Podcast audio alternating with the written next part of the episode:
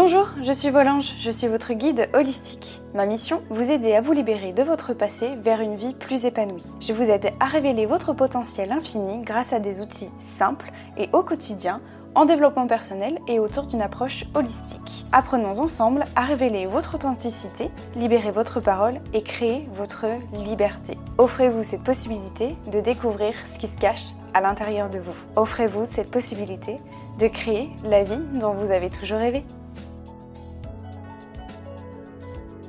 Bonjour à tous mes anges, j'espère que vous allez bien, j'espère vous retrouver en pleine forme aujourd'hui. Aujourd'hui on va parler, vous l'aurez vu encore une fois dans le titre, on va parler des 5 étapes du deuil. Qu'est-ce que c'est? Euh, Déjà sachez que euh, j'emploie le terme de deuil, mais c'est surtout le deuil dans un sens large. Je m'explique, avant que ce soit trop euh, spirituel, philosophique, etc. Je m'explique. Le deuil, en fait, ce qu'il faut savoir, c'est que c'est un processus, c'est un cheminement, c'est, euh, ouais, je dirais un cheminement de reconstruction et de guérison, ok? Vous voyez ça comme ça Et donc ça passe, le deuil, on parle du deuil parce qu'on pense vraiment à la perte de quelqu'un, mais ça peut être aussi la perte de quelque chose. Donc c'est pour ça que je vous dis que je vais parler vraiment du deuil dans son sens large, ou plus large du terme. C'est pas uniquement la perte euh, par le décès d'une personne, d'accord? C'est vraiment, par exemple, ça peut être une rupture amoureuse, ça peut être la perte euh, amicale de quelqu'un, euh, des amis euh, qui, qui s'en vont. Enfin voilà, vous voyez ce que je veux dire? C'est vraiment, ça peut être la perte d'une chose, la perte d'un animal, enfin bon voilà. Le deuil dans son sens large, ok? Et il y a une psychiatre américaine qui s'appelle, alors j'espère ne pas écorcher son nom, Elisabeth Kluber-Ross, voilà, qui nous a donné en fait cinq étapes dans le deuil. Pourquoi je vous en parle? Parce que euh, en fait au cours de notre vie, à un moment donné, on va être amené à connaître le deuil. Et je parle encore une fois du deuil dans son sens large, pas forcément juste la perte d'un proche, mais euh, je vous parle de ça parce que même en tant que victime de violences sexuelles, on retrouve, ces étapes-là aussi. Alors je vous avais fait un podcast, je ne sais pas si vous vous souvenez, sur les huit étapes de la reconstruction. Ça c'était vraiment de mois à mois. c'est vraiment les étapes que moi j'ai traversées. Mais effectivement, euh, quand j'ai fait mes recherches, en fait, et puis euh, des bouquins que j'ai lus, etc., en fait, il y a des similitudes dans les étapes d'un deuil que dans des étapes de la vie, j'allais dire courante, en fait. Parce qu'à un moment donné, on, vit tous des ruptures amoureuses, on vit tous peut-être la perte d'un ami. alors oui, certes, la perte d'un proche, mais aussi, en fait, on s'est aperçu les, spécialistes, hein, les psychiatres, etc., se sont aperçus qu'il y avait des similitudes en fait dans le processus de reconstruction d'une personne euh, qui a été victime de violences sexuelles et aussi quelqu'un qui se reconstruit par exemple du deuil d'un proche.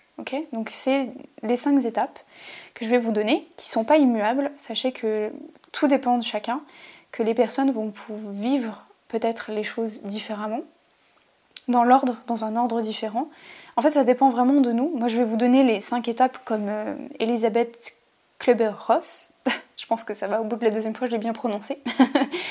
je vous les donne dans l'ordre qu'elle nous, les, nous les donne.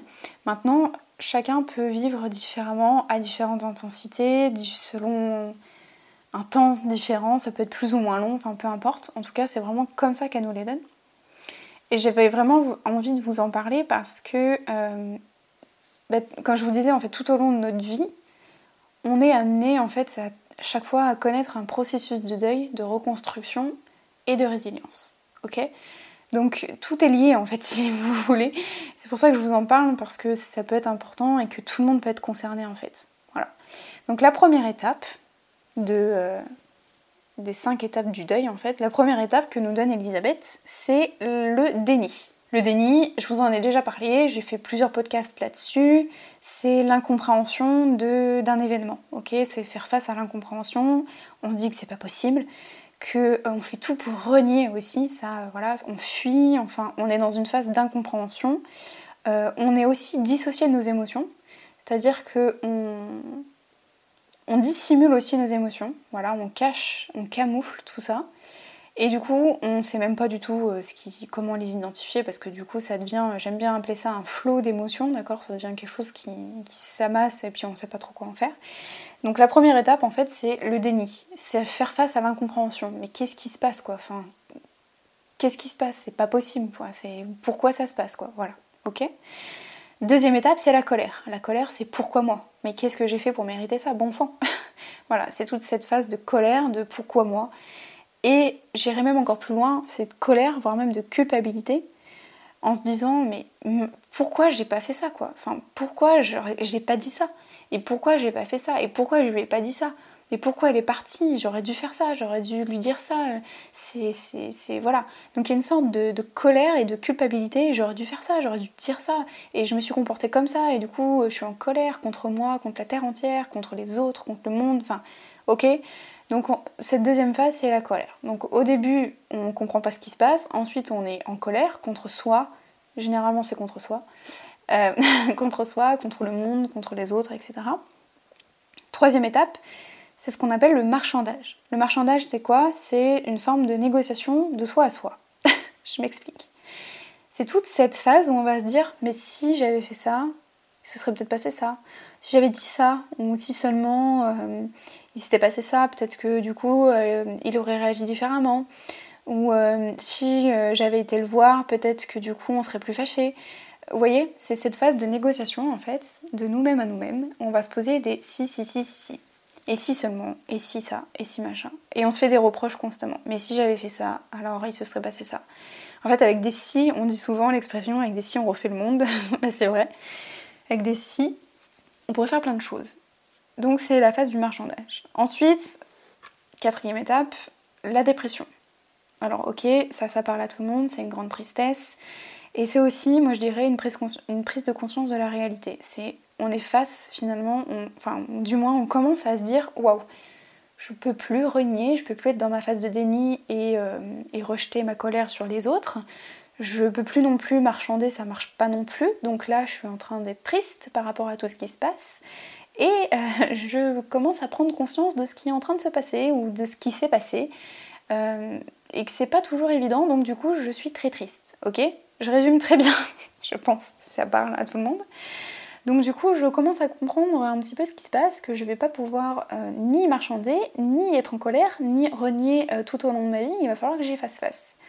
Ça, c'était la quatrième étape. La cinquième étape, du coup, c'est qu'une fois qu'on a pris conscience, bah, du coup, on va l'accepter. Ça, c'est la dernière étape, ok? L'acceptation. C'est à partir de ce stade-là qu'on va être capable, de coup, de travailler sur soi, de se dire, bah ok, je peux pas changer mon passé, par contre, je peux décider de ce que j'ai envie de faire ici maintenant. Je peux décider de savoir comment j'ai envie de me comporter ici maintenant, ok? Donc c'est l'acceptation. J'en avais fait aussi un podcast là-dessus, donc euh, si vous voulez en savoir davantage, N'hésitez pas à euh, l'écouter. Hein. Je pense que ça pourra vraiment bah, coïncider avec ce podcast-là, du coup. Tout est lié, hein, de toute façon, avec mes podcasts. Donc je pense que ça peut être vraiment parlant. Accepter voilà, ce qui est, qu'on ne peut pas changer le passé, qu'on peut juste mettre en place des actions ici et maintenant, qu'il n'y a que le présent qu'on peut changer. Ça, c'est la cinquième étape, mais moi j'ai envie d'en rajouter une sixième. Pourquoi? Parce que pour moi, il y a une sixième étape euh, et que c'est incomplet ce que nous dit Elisabeth. Après, c'est que moi, voilà. Chacun fait comme il veut, mais euh, je vous donne euh, vraiment ce que, j'en pense. Pour moi, j'ai rajouté une sixième étape. Cette sixième étape, je vous la donne dans le mythe, c'est la résilience. ben ouais, parce qu'une fois qu'on a compris qu'on est sorti de la dépression, qu'on a accepté, qu'on a sorti notre colère, notre déni, notre marchandage, bah en fait on est devenu résilient quelque part parce qu'on est capable à ce moment-là de faire quelque chose de notre histoire et qu'elle en devienne une force. C'est là qu'en fait on va tirer toutes les leçons. Euh, je vous donne un exemple, je vais vous donner plusieurs exemples qui sont arrivés, ok? Mon histoire, mon agression sexuelle, qu'est-ce que j'ai appris de ça? Bah, Regardez tout ce que j'ai construit depuis avec. Ça m'a rendue plus forte, ça m'a permis de libérer ma parole, donc je suis devenue résiliente de par mon agression, d'accord? Donc ça c'est un, bon exemple. J'ai un autre exemple aussi, euh, le deuil. Le deuil de mon papa. Alors je dirais pas que j'en suis devenue résiliente, je pense que je suis dans une phase encore de, déni ou de dépression. Je sais pas trop encore où me placer. Peut-être que voilà, l'ordre n'est pas euh, important, d'accord? Euh, ça peut être vécu dans un ordre différent. Je pense que soit le déni, soit la dépression parce que je suis très triste, j'arrive pas à voir les choses en face. Je, me dis que comment je vais faire pour, euh, pour revivre sans mon papa en fait. Et du coup, je sais que je vais apprendre des leçons. J'en ai déjà apprises parce que je vous ai fait un podcast sur la peur de la mort où j'ai appris des tas de leçons sur que la, mort fait partie de la vie et qu'il faut accepter que la mort fasse partie de la vie. Enfin voilà, je vais pas revenir sur le podcast que j'ai fait, mais je vous invite vraiment encore une fois à aller l'écouter. Mais en fait, chaque chose, chaque événement de notre vie, on devient un peu plus résilient. Et pour moi, la résilience, c'est vraiment ça, c'est être capable d'en tirer des leçons de chaque chose que l'on vit et qu'on traverse dans notre vie et d'en faire une force. Ok? Chaque fois, chaque épreuve, encore une fois, chaque épreuve nous mène vers la résilience. Et j'ai fait un podcast là-dessus. Donc voilà, après, vous faites comme vous voulez. Moi, je rajouterai cette sixième étape. encore une fois, il n'y a pas moins. Il n'y a pas pire étape, il n'y a pas meilleure étape, d'accord? C'est à égalité, toutes les étapes sont à égalité. Chacun va vivre différemment ces étapes-là, à différents degrés, dans un ordre différent, peu importe. Le but en fait de ça, pourquoi est-ce que je vous parle de ça Pourquoi est-ce que je vous ai donné ces cinq étapes-là, ces six étapes même C'est pour comprendre comment ça fonctionne à l'intérieur de nous. C'est pour être capable de comprendre ce qui se passe inconsciemment dans notre tête, dans notre cerveau, dans notre mental. Le but, c'est d'aller vers le processus, vous l'aurez compris, de résilience, d'accord? Ou du moins d'acceptation, ok? Le but, c'est d'arriver à l'acceptation, le but, c'est d'arriver à la résilience. Peu importe comment je vous dis. Le, mieux, c'est d'y arriver le plus vite. Évidemment, je vous dis pas ça en claquant des doigts, qu'en 48 heures, ça va se passer, que vous allez... Euh, euh, je sais pas moi, vous euh, remettre de votre rupture amoureuse, de votre deuil d'un proche en 48 heures, c'est pas possible, d'accord? On est bien d'accord, ça prend plus de temps que ça.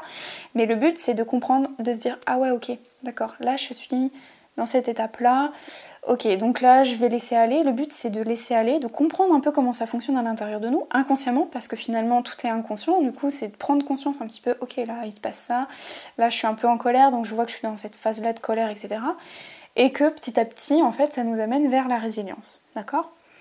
Ça peut prendre plusieurs semaines, ça peut prendre des mois, des années, peu importe. Le but, c'est pas une course au temps, c'est que à la fin, ça vous amène vers l'acceptation ou la résilience. Ok? Donc, L'exercice que j'aimerais vous, donner aujourd'hui, que je vous invite vraiment déjà dans un premier temps à prendre les 5 étapes en note, voire les 6 du coup, les 6 étapes, les 6 étapes du deuil, je vous invite vraiment à les noter. Donc je vous les répète, c'est le déni, la colère, le marchandage, la dépression, l'acceptation et la résilience, ok, pour moi. Je vous invite vraiment à les noter et euh, essayez de noter peut-être de là où vous en êtes. Euh, dans quelle étape est-ce que, vous, est que vous en êtes? Quelle est l'intensité? Qu'est-ce que vous ressentez aussi? N'hésitez pas à noter toutes les émotions qui vous traversent, ça peut vraiment vous, aider, etc. C'est des bons indicateurs aussi sur votre comportement, votre pensée, etc. Essayez de savoir un petit peu où vous en êtes. Le but, c'est pas de ok, là j'en suis là, donc c'est bon, j'ai passé mon étape, je passe à l'étape supérieure. Non, c'est pas ça l'idée, c'est de prendre conscience, de se dire ok, il y a ça comme étape, je vais prendre le temps qu'il faut, je vais traverser toutes ces étapes-là, mais j'avance à mon rythme.